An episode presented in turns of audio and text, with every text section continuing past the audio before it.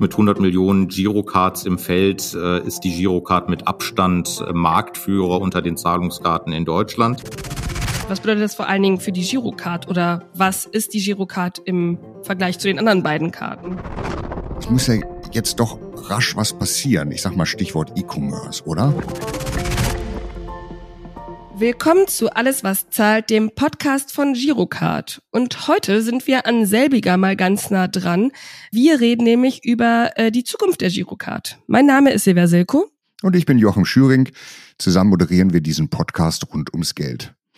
Silvia, wusstest du eigentlich, dass es schon 50 Jahre her ist, als die Bankkarte erfunden wurde? Damals hieß die ja noch Euro-Checkkarte.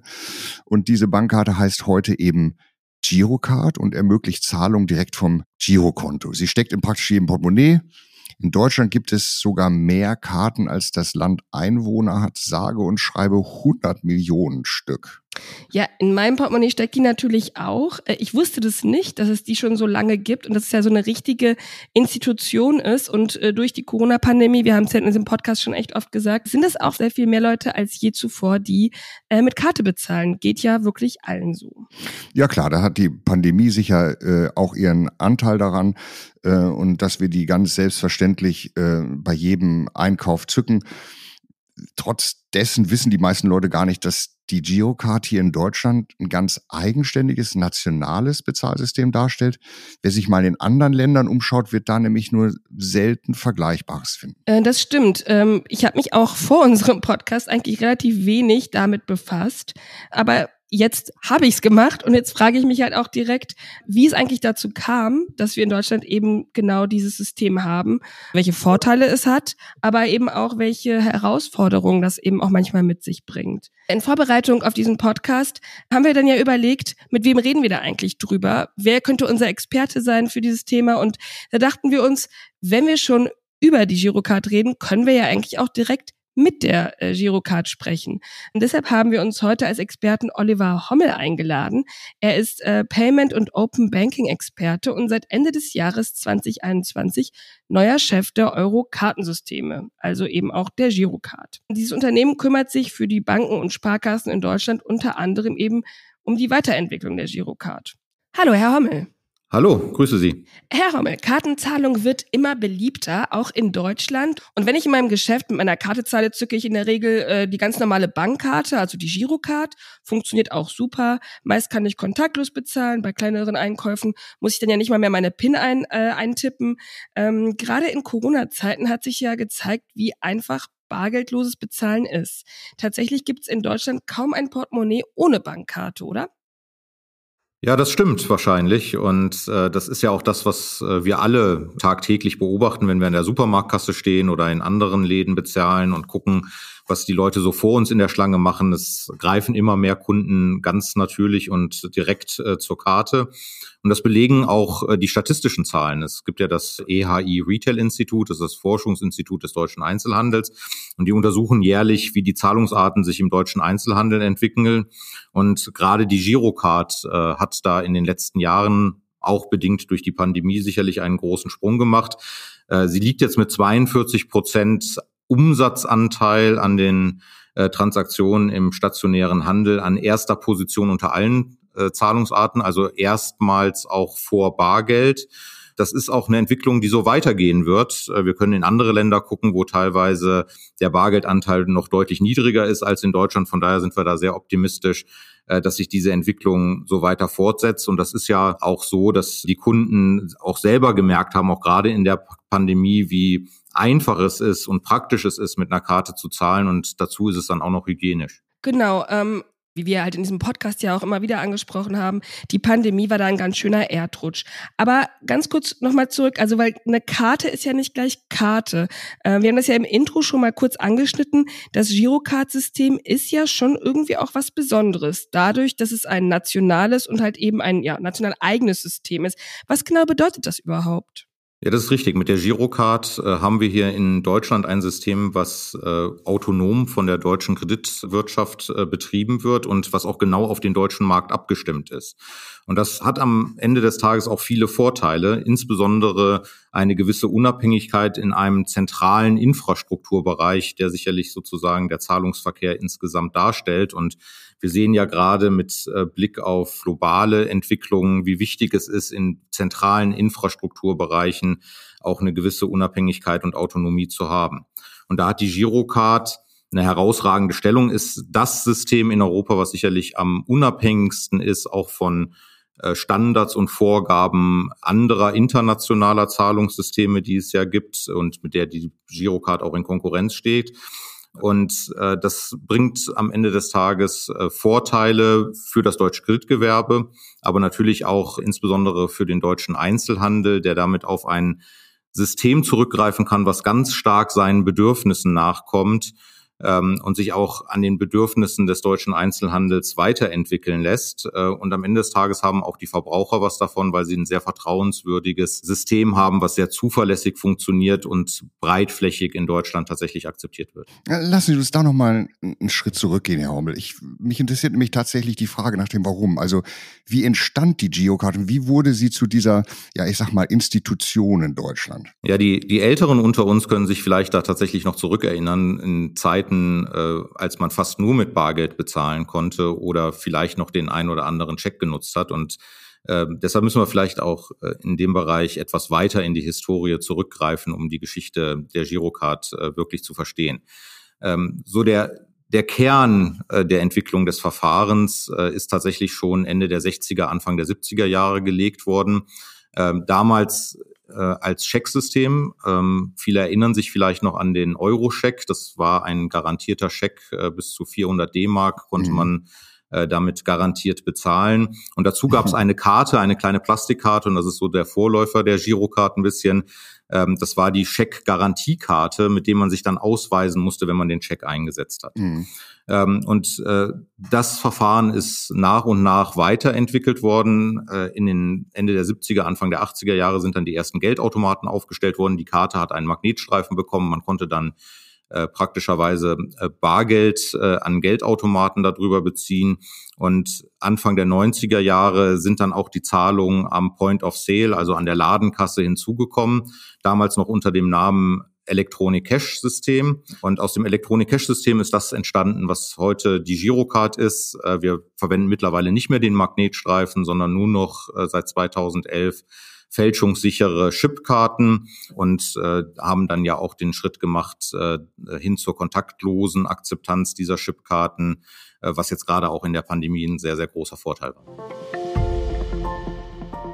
Electronic Cash äh, EC-Karte, das haben ja viele Leute heute immer noch im Kopf, wenn sie die Geocard zücken. Und heute tatsächlich nutzen ja die Geocard fast alle Leute. Und die Entwicklung, die Sie da äh, beschreiben, Mensch, der Euro-Scheck, äh, den man unterschreiben muss, ist ja ewig her.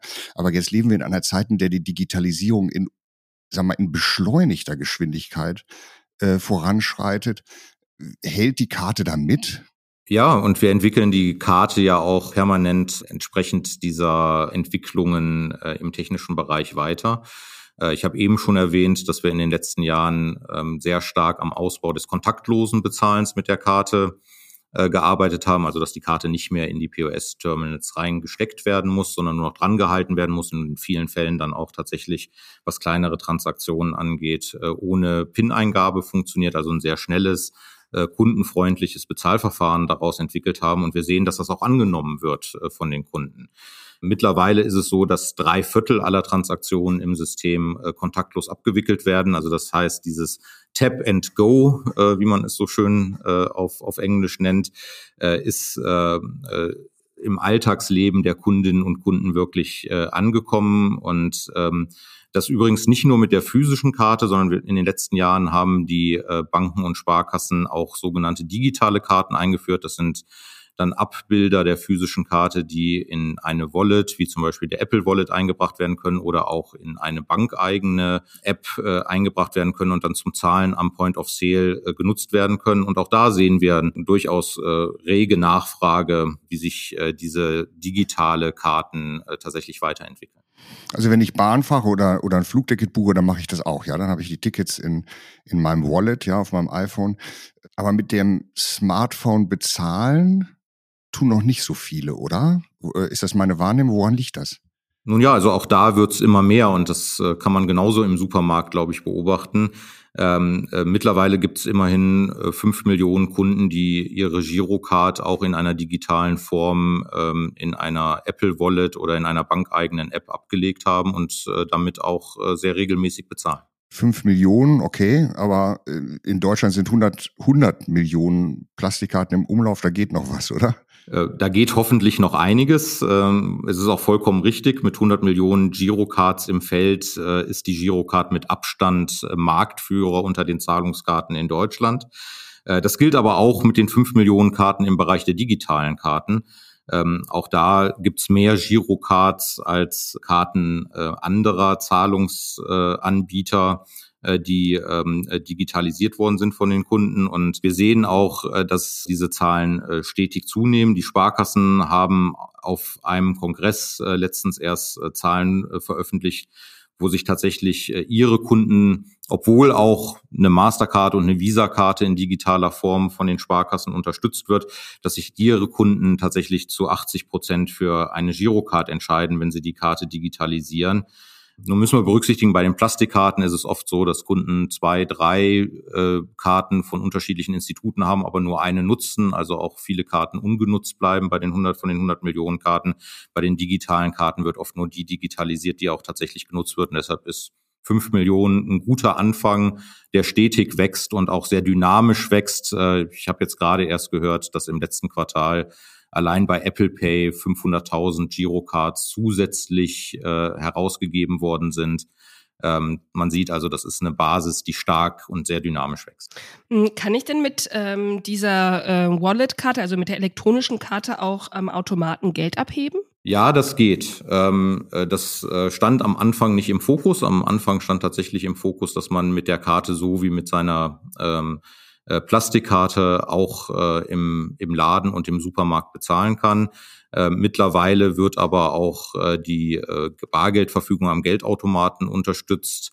Äh, vielleicht noch nicht so flächendeckend, wie das mit der Plastikkarte der Fall ist, aber auch das äh, wird im Augenblick äh, zunehmend erweitert und äh, wird in Zukunft ganz normal auch flächendeckend möglich sein. Ah.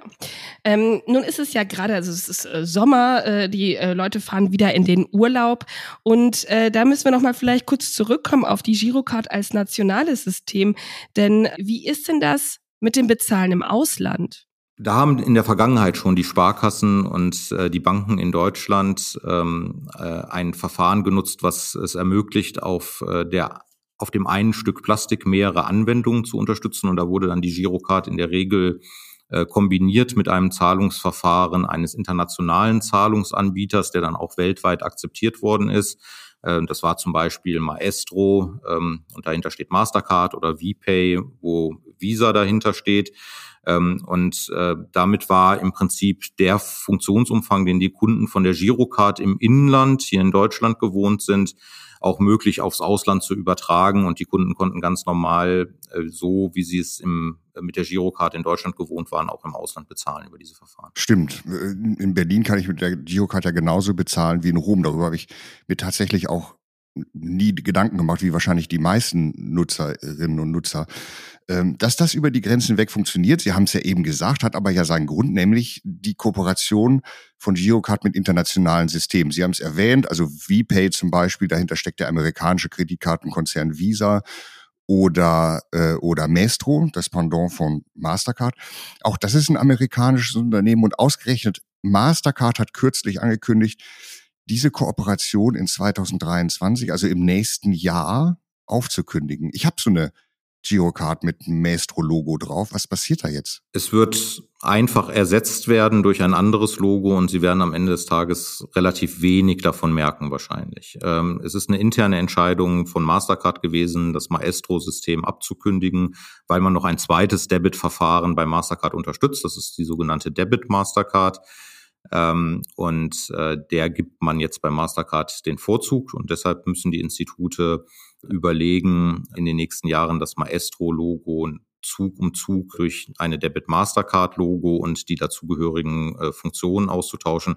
Am Ende des Tages für den Einsatz im stationären Handel oder am Geldautomaten im Ausland ändert sich da relativ wenig äh, für die Kunden. Äh, das funktioniert genauso gut äh, und genauso flächendeckend, wie das vorher schon mit dem Maestro-System funktioniert hat.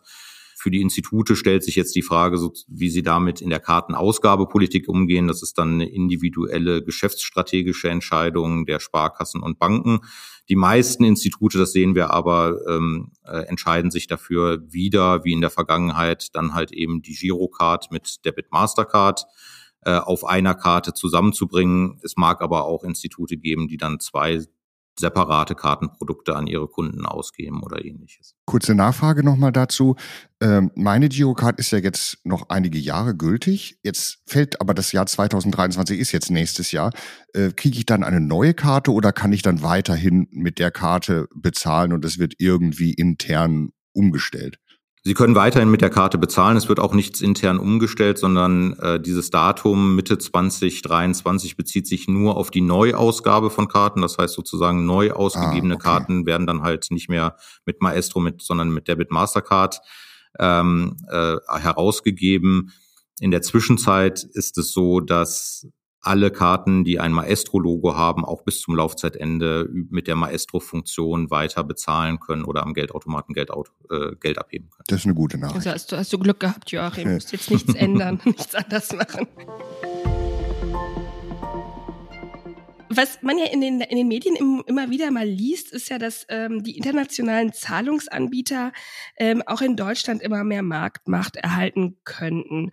Und äh, wir hatten ja eingangs über das gute nationale System gesprochen und äh, im Zuge dessen ähm, haben halt Verbraucherschützer ähm, Bedenken, Sie haben es ja auch eingangs äh, erwähnt, wie wichtig es ist, ein eigenes nationales Zahlungssystem zu haben, um halt eben auch unabhängig zu bleiben. Ich denke auch, dass VerbraucherInnen vielleicht Angst bekommen, ähm, wenn so ein wichtiger Teil ihrer Geldgeschäfte über ein ausländisches Unternehmen abgewickelt wird. Was sagen Sie dazu?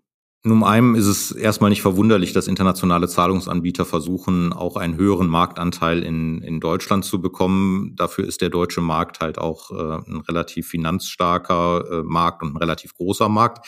Ähm, aber es stimmt schon, dass das aus Sicht der Verbraucher an der einen oder anderen Stelle eventuell Befürchtungen hervorruft. Gerade deshalb ist es auch wichtig, dass das Girocard-System als starkes nationales Verfahren tatsächlich erhalten und weiterentwickelt wird äh, von den Sparkassen und Banken. Weil es geht ja am Ende des Tages nicht nur um Bezahlkomfort, sondern es geht auch um Verlässlichkeit und an der einen oder anderen Stelle auch um Datensicherheit. Und im Girocard-System kann man sich halt sicher sein, ähm, dass diese beiden Punkte auch äh, erfüllt sind, äh, in Deutschland kontrolliert wird und am Ende des Tages ein System bereitsteht, wo deutsche Händler und deutsche Kunden sich darauf verlassen können und auch darauf vertrauen können, dass äh, die Sicherheit des Systems gegeben ist und auch mit ihren Daten nichts passiert und diese Daten über irgendwelche internationalen Netze geleitet werden. Wir leben aber, wir haben es bereits erwähnt, in einer Zeit, in der äh, die auch gerade die Digitalisierung in beschleunigter Geschwindigkeit voranschreitet. Äh, wie wollen Sie die Girokarte jetzt weiterentwickeln? Es muss ja jetzt doch rasch was passieren. Ich sag mal Stichwort E-Commerce, oder? Ja, es muss da was passieren. Äh, das haben, ist, ist eine zweite Folge aus, aus der Pandemie, dass sich äh, da auch andere Entwicklungen äh, nicht nur äh, bei, bei der Nutzung der, äh, der Karte am, am Point of Sale im, im Supermarkt oder an der Ladenkasse etwas verändert hat, sondern äh, gerade auch der E-Commerce nochmal einen kräftigen Schub bekommen hat und diese Transaktionen zunehmend an Bedeutung gewinnen. Äh, übrigens nicht nur über den Desktop-PC der Kunden, sondern zunehmend auch äh, innerhalb äh, der Zahlungen von äh, die Zahlungen, die innerhalb von Apps äh, auf dem Smartphone stattfinden, ähm, äh, aber auch äh, andere Formen äh, Self-Checkout-Kassen äh, im Mineralölbereich, dass ich mit meinem Handy äh, direkt an, an der Zapfsäule das Benzin bezahlen kann und ähnliches. Ähm, und deshalb versuchen wir die Girocard äh, da äh, entsprechend aufzustellen. Es gibt ein Ankerelement in dieser Strategie, was ich eben schon erwähnt habe, das ist die digitale Girocard ähm, die halt äh, eben auch die Zahlungen im E-Commerce zukünftig ähm, erlauben soll und erleichtern soll. Äh, das sieht man jetzt schon, dass das äh, funktioniert, ähm, nämlich innerhalb äh, von Apple Pay. Die digitalen Karten, die in einer Apple Wallet liegen, können heute schon bei bestimmten Anbietern für E-Commerce-Zahlungen verwendet werden. Das heißt, ich kann meinen E-Scooter-Roller ähm, äh, darüber mieten und bezahlen oder ich kann meine Bestellung bei Lieferando darüber bezahlen beispielsweise oder bei anderen Lieferdiensten. Ähm, äh, da funktioniert das schon. Äh, wir wollen das äh, Thema jetzt ganz gerne mit äh, den Kollegen von GiroPay gemeinsam ausbauen. Wir werden die beiden Verfahren miteinander verknüpfen, sodass dann auch mit einer digitalen Karte bei jedem Händler, der GiroPay akzeptiert, äh, in Zukunft bezahlt werden kann. Ähm, und äh, so gehen wir Schritt für Schritt ähm, äh, tatsächlich äh, in die Funktionserweiterung und erschließen uns auch den E-Commerce-Markt für die Girocard. Aber wenn ich die Expertinnen und Experten des, des von Ihnen ja bereits genannten äh, EHI Retail Instituts richtig verstehe, dann sehen die die steigenden Umsätze bei der Girocard nach wie vor vor allem im stationären Geschäft. Und das ist alles in allem ja ein eher stagnierender Markt, während, sagen wir mal, Brummen tut es im, eher im Bereich des E-Commerce. Wie bewerten Sie das? Ja, das äh, muss man sicherlich so konstatieren. Die Girocard ist ein Verfahren im stationären Handel, da ist sie stark. Ähm, äh, da wächst sie auch extrem stark und äh, es ist unser Anliegen, sozusagen dieses Vertrauen und ähm, äh, diese alltägliche Nutzung, die die Girocard ähm, äh, im stationären Handel äh, erlebt, äh, tatsächlich jetzt auch in das E-Commerce-Feld äh, zu überführen. Und ähm, äh, nun kann man Effekte ja im Nachhinein immer nur messen mit äh, Verfahren, die schon im Markt eingeführt sind. Ähm, das ist die Girocard äh, in der Form im E-Commerce halt eben noch nicht. Und ich bin mir ziemlich sicher, dass wir wenn wir in ein paar Jahren auf die Zahlen rückblickend äh, drauf gucken werden, auch die E-Commerce, auch der E-Commerce-Bereich äh, eine erfolgreiche Entwicklung äh, mit der Girocard genommen hat und wir dort auch mehr Kunden sehen, die dort mit ihrer digitalen Girocard dann auch im E-Commerce bezahlen. Ich habe äh, jetzt in letzter Zeit ähm, beobachtet, dass ich gar nicht mehr die Girocard nur in meinem Portemonnaie habe, sondern mittlerweile auch noch eine Debitkarte und eine Kreditkarte. Die habe ich letztens per Post bekommen. Was bedeutet das eigentlich genau? Und was bedeutet das vor allen Dingen für die Girocard? Girocard oder was ist die Girocard im Vergleich zu den anderen beiden Karten? Debitkarten und Kreditkarten sind zwei unterschiedliche Kartenkategorien äh, bei Bezahlkarten. Und äh, die unterscheiden sich in, in der Form, dass eine Debitkarte äh, direkt gegen das äh, Girokonto äh, abgerechnet wird. Das heißt, äh, bei Verfügung mit der Debitkarte sehen Sie jede einzelne Transaktion sofort an ihrem Girokonto, während bei der Kreditkarte die Umsätze in der Regel gesammelt werden und dann auch gesammelt dem ähm, dem Girokonto belastet werden. In den meisten Fällen ist das monatlich der Fall mit einer Monatsabrechnung. Ähm, äh, die Giro, bei der Girocard handelt es sich um eine Debitkarte, also die Kartenkategorie, ähm, die direkt gegenüber dem Girokonto äh, abgewickelt wird, steckt ja auch schon im Namen drin, Girokonto, Girocard. Das ist das Verfahren, was auch nach allen Kundenbefragungen, die wir kennen, das Verfahren ist, was die meisten Kundinnen und Kunden in Deutschland tatsächlich äh, befürworten, nämlich dass sie äh, eine komplette Kontrolle über ihr Ausgabenverhalten haben, indem die Transaktionen direkt am Girokonto sichtbar sind, das Girokonto direkt belastet ist und damit man auch direkt sehen kann, was denn noch äh, der verfügbare Betrag ist. Und so kommt es dann auch dazu, dass vielleicht als, als interessante Fakten, dass die Girocard im letzten Jahr knapp sechs Milliarden Mal äh, zum Bezahlen eingesetzt worden ist. Ähm, und äh, das äh, funktioniert an knapp einer Million Akzeptanzpunkten in Deutschland. Und ähm, darin sieht man auch schon, ähm, wie stark das äh, Vertrauen der Kundinnen und Kunden in dieses Verfahren tatsächlich ist. Aber äh, Erfolg macht ja auch neidisch ne? und ähm, ruft äh, die Konkurrenz auf den Plan. Also äh, nochmal zurück zu den internationalen Finanzdienstleistern, die ja womöglich diesen auch ein Stück von diesem Kuchen abhaben wollen und und äh, womöglich auch sagen wir mal mit einem großen finanziellen Ma Macht hier in diesen Markt drängen könnten. Wie bewerten Sie das? Das ist sicherlich so. Ähm, was wir aber auch äh, sehen, ist, ähm, dass sowohl die kartenausgebenden Institute ähm, als auch die Einzelhändler, die die Karten akzeptieren müssen, die großen Vorteile der Girocard für sich erkennen. Das ist so eine Art Win-Win-Situation, die da entsteht äh, zwischen Kreditgewerbe auf der einen Seite als Anbieter des Verfahrens und dem Handel, der das Verfahren akzeptiert. Und das, wenn auf beiden Seiten ähm, die Vorteile in der, in der, für die Girocard äh, tatsächlich erkannt werden, ähm, dann ist das, glaube ich, eine gute Basis, um auch weiterhin sozusagen sich erfolgreich gegen diese äh, Attacken der internationalen Zahlungssysteme im Wettbewerb äh, behaupten zu können äh, und auch eine gute Basis, um gemeinsam aus Kreditgewerbe und aus Handel herausgetrieben, das Verfahren weiterzuentwickeln und äh, damit auch in Zukunft ähm, eine gute Basis äh, zu machen. Äh, wir diskutieren das gerade sehr intensiv, ähm, ähm, wie die Girocard sich in den nächsten Jahren hier aufstellen muss äh, sowohl äh, mit ähm, Sparkassen und Banken, aber auch mit vielen Akzeptanzpartnern in Deutschland. Ähm, und ich bin da sehr zuversichtlich, dass das äh, Girocard-Verfahren als nationales Verfahren sich da gut im Wettbewerb äh, behaupten kann und auch weiterhin seine starke Stellung äh, behaupten kann im deutschen äh, äh, Markt. Und ähm, ja. Das klingt selbstbewusst, optimistisch und vielversprechend. Herzlichen Dank, Herr Hommel, für dieses aufschlussreiche Gespräch. Gerne. Das war's mit unserer Folge Alles, was zahlt über die Zukunft der Girocard. Dieser Podcast ist eine Produktion von Studio ZX im Auftrag von Girocard.